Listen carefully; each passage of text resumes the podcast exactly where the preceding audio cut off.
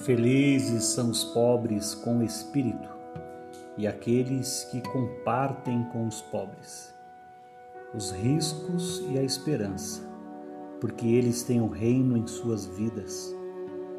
Contrariamente a toda propaganda de produtos que dão felicidade, felizes os aflitos, porque eles sentirão em suas cruzes a ternura de Deus, que é Pai e Mãe. Felizes os que sabem vencer-se na conquista da mansidão diária. A terra será deles. Felizes aqueles que são justos e buscam a justiça, e defendem e a forjam, e sentem fome e sede da justiça do reino. O reino saciará sua utopia Felizes os que têm misericórdia e não deixam passar um sofrimento sem achegar-se dele, e nele derramar-se no óleo e no vinho, eles encontrarão misericórdia.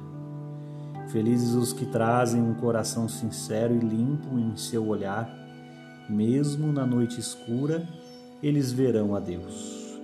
Felizes do Deus da paz, irmãos daquele que é a nossa paz.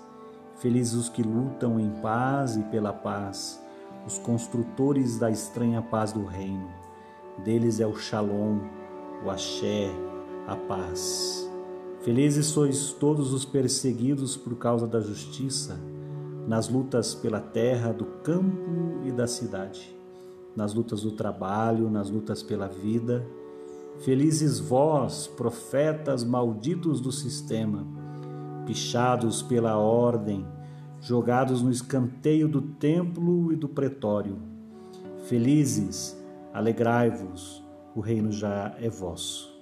Felizes são os pobres, os meus pobres, os herdeiros do reino.